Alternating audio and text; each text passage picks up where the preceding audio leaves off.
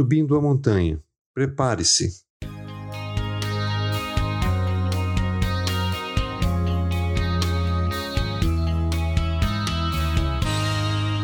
Os alpinistas que querem subir o Everest chegam a passar semanas acampados na base do monte, até que chegue a sua vez de subir.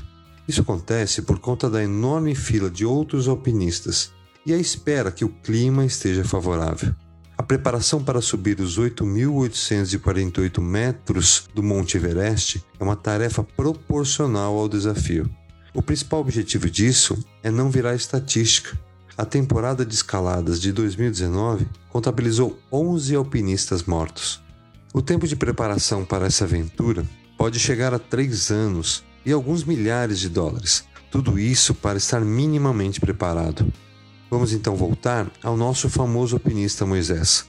O monte que ele precisava subir era bem menor em tamanho, tinha 2.285 metros, mas de maior desafio, pois em sua bagagem carregava a responsabilidade de guiar o povo de Deus e lá no cume do Monte Sinai receber as tábuas da lei de Deus. Moisés estava diante de uma tarefa muito difícil, pois assim como na nossa vida, não existe montanha fácil de subir.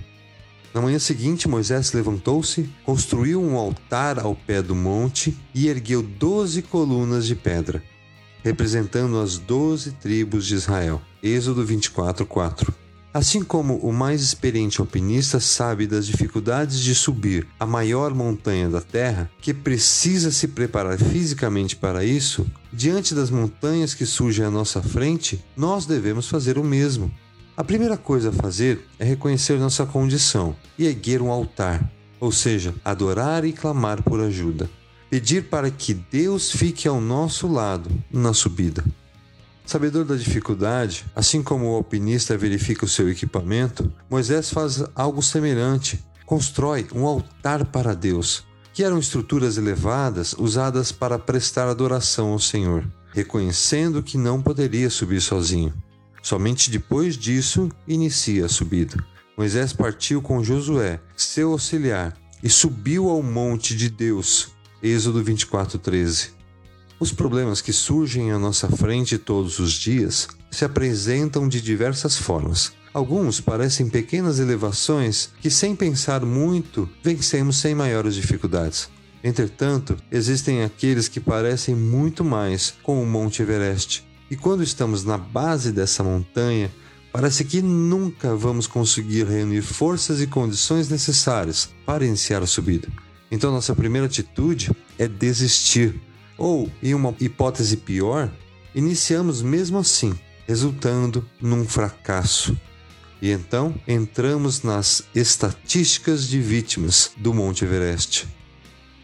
A solução para isso é, ao ver o tamanho da montanha e do desafio, crer que aquele que nos desafiou a subi-la será nosso guia e nos conduzirá. Quem poderá subir o monte do Senhor?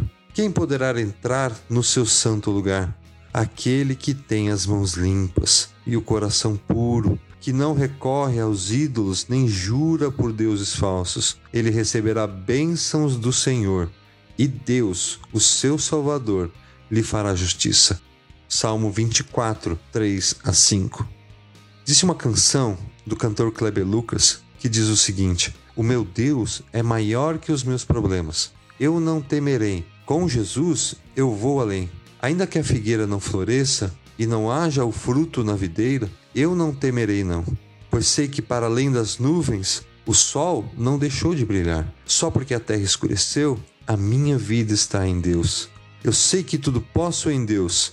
É Ele quem me fortalece. Eu vou seguir com fé. Com meu Deus eu vou, para a rocha mais alta que eu. Eu sei para onde vou, e como águia vou. Nas alturas sou filho de Deus. Preparados?